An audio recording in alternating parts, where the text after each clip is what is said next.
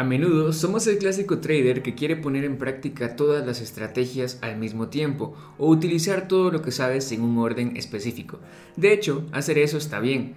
Uno de nuestros primeros pasos hacia la rentabilidad es encontrar nuestros puntos de ventaja al momento de estar analizando el gráfico. Idealmente, un trader debería ir viendo la teoría y practicándola corroborando lo que va aprendiendo en el historial de gráfico, es decir, en el pasado del gráfico, y tener algunas sesiones en su cuenta de demostración para poder practicar lo aprendido.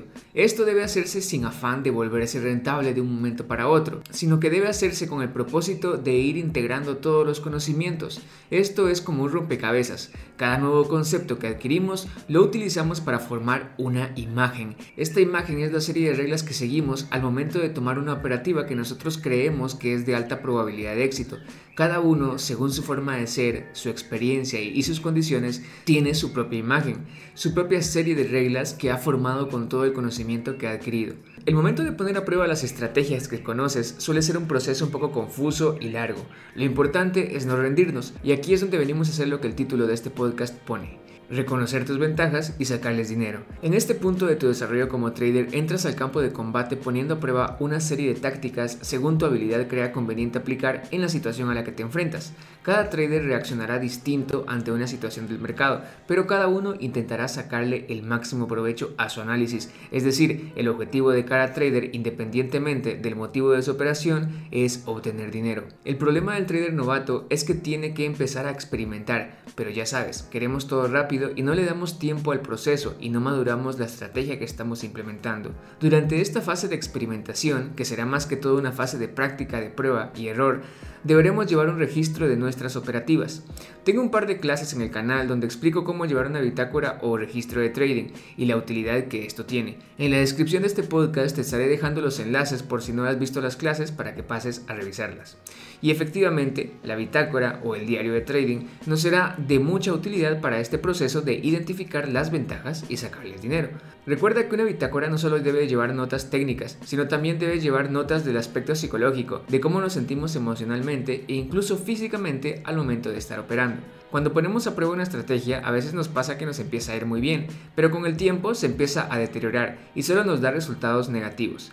En otras ocasiones pasa que desde un principio la estrategia no nos da buenos resultados. Ambos errores suelen suceder porque no aplicamos bien las reglas de la estrategia y entramos muy desesperados anticipándonos o muy temerosos atrasándonos en nuestras operaciones, o bien terminamos forzando el mercado. Cuando estamos empezando es recomendable llevar un diario de trading y cada cierto día sacar conclusiones, por ejemplo cada fin de semana o cada fin de mes. Y si puedes hacerlo a diario es excelente, pero es mucho mejor que lo hagas con un mayor número de operativas recopiladas. Debes separar las operativas según la estrategia o análisis aplicados. Por ejemplo, debes tener tus carpetas con las imágenes de todas las operaciones de doble techo, todas las operaciones de envolvente, todas las operaciones con estrella.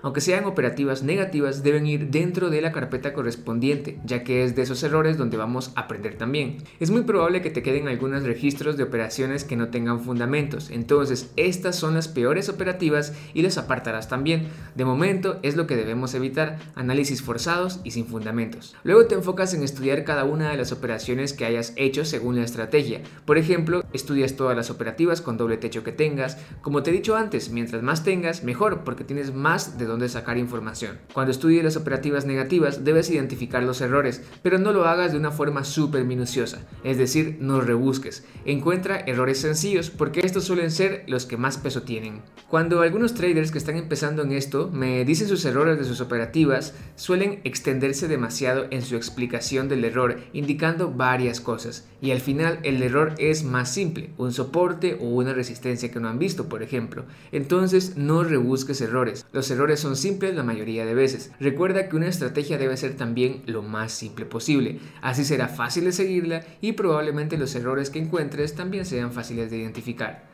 Si lo haces bien, empezarás a notar que tus errores son bastante básicos y sencillos de corregir. Por ejemplo, que operas contra soporte resistencia o contra tendencias muy fuertes o tratas de operar continuidades cuando el precio ya entró en agotamiento. Esos serían nuestros errores técnicos, pero no te enfoques solo en ellos. Una de las cosas que logré identificar en mi proceso es que los días en que me iba mal es porque solía hacer cosas muy apresurado. Estaba desesperado por operar. Era como si mi objetivo interno no fuese hacer un análisis de calidad para hacer dinero, sino más bien operar para cumplir con el número de operativas y salir del mercado sin importar si se ganara o se perdiera. Esa desesperación por querer operar me provocaba aburrimiento cuando el mercado no ofrecía algo que yo entendiera y empezaba a distraerme. Y luego cuando miraba algo en el mercado que medio podía reconocer, ejecutaba mi operativa y al final resultaba negativa.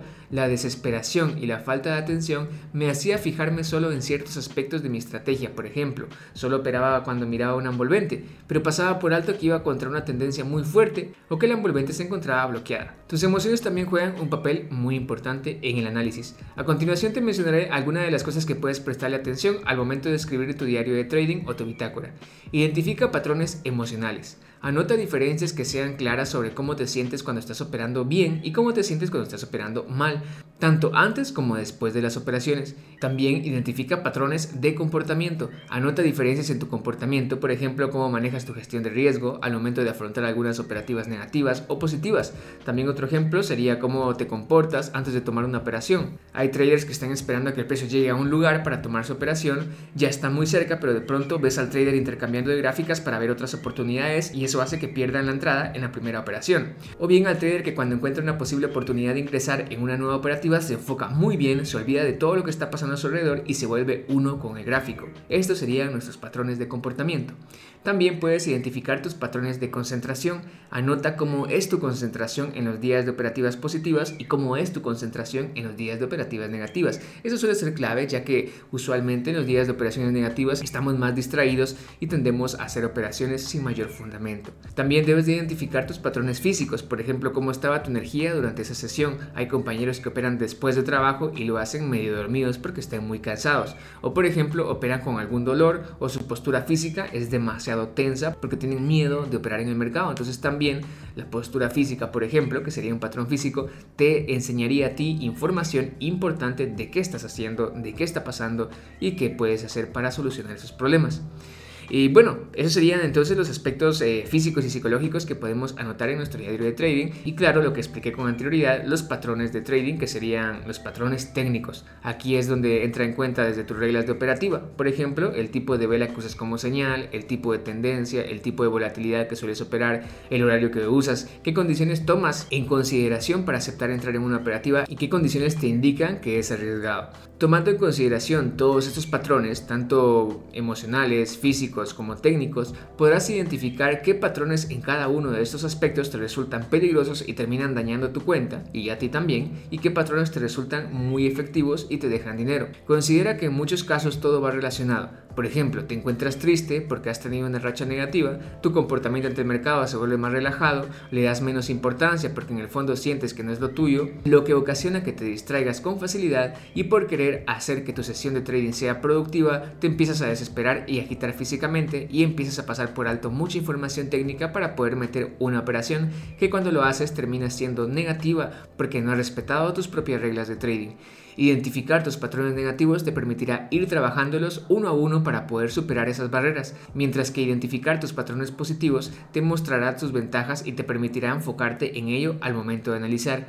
Evita operar en patrones negativos mientras que los trabajas en un segundo plano y te enfocas en aprovechar tus ventajas. Luego de aprovecharlas en demo, ya puedes empezar a usarlas en real porque ya las conocerás mucho mejor y tendrás mayor experiencia y confianza en tus ventajas. Un ejemplo claro de un día de trabajo con nuestra ventaja sería iniciar la sesión motivados, relajados, con la mente en calma, permanecer enfocado en el gráfico para encontrar información sencilla, entendible y acorde a mi estrategia, y con el cuerpo relajado y sin dudar ejecutar la operativa en el momento adecuado y simplemente esperar el resultado. En el peor de los casos obtenemos un resultado negativo, pero con la resistencia ante la pérdida que hemos cultivado, que es lo que hablábamos en el podcast anterior, lo afrontamos y nos preparamos para la siguiente operación que podamos ejecutar enfocados en mantener la efectividad. Y en otro caso, pues que ganemos la operación, si nuestra sesión lo permite y el mercado sigue dándonos buena información, nos preparamos para una siguiente operativa o simplemente finalizamos nuestra sesión. En conclusión, trader, y para no perderte, debes llevar una bitácora de trading o diario de trading. Evalúate y saca tus conclusiones cada cierto tiempo. Mientras más datos tengas para analizar, mucho mejor. Identifica tus ventajas, tanto técnico como personales, y sácales provecho. Pero por favor, trata de ser lo más sincero contigo mismo. Si hay un error, identifícalo, evalúalo y trata de corregirlo. Sé que todo esto puede parecer una tarea muy agotadora, pero si lo haces conscientemente, te conocerás más y eso, en definitiva, te llevará a un siguiente nivel. Y dime, trader, ¿tú llevas tu bitácora de trading? ¿Conoces ya cuáles son tus Si las conoces, déjala en los comentarios. Yo los veo en un próximo podcast. Cuídense, traders.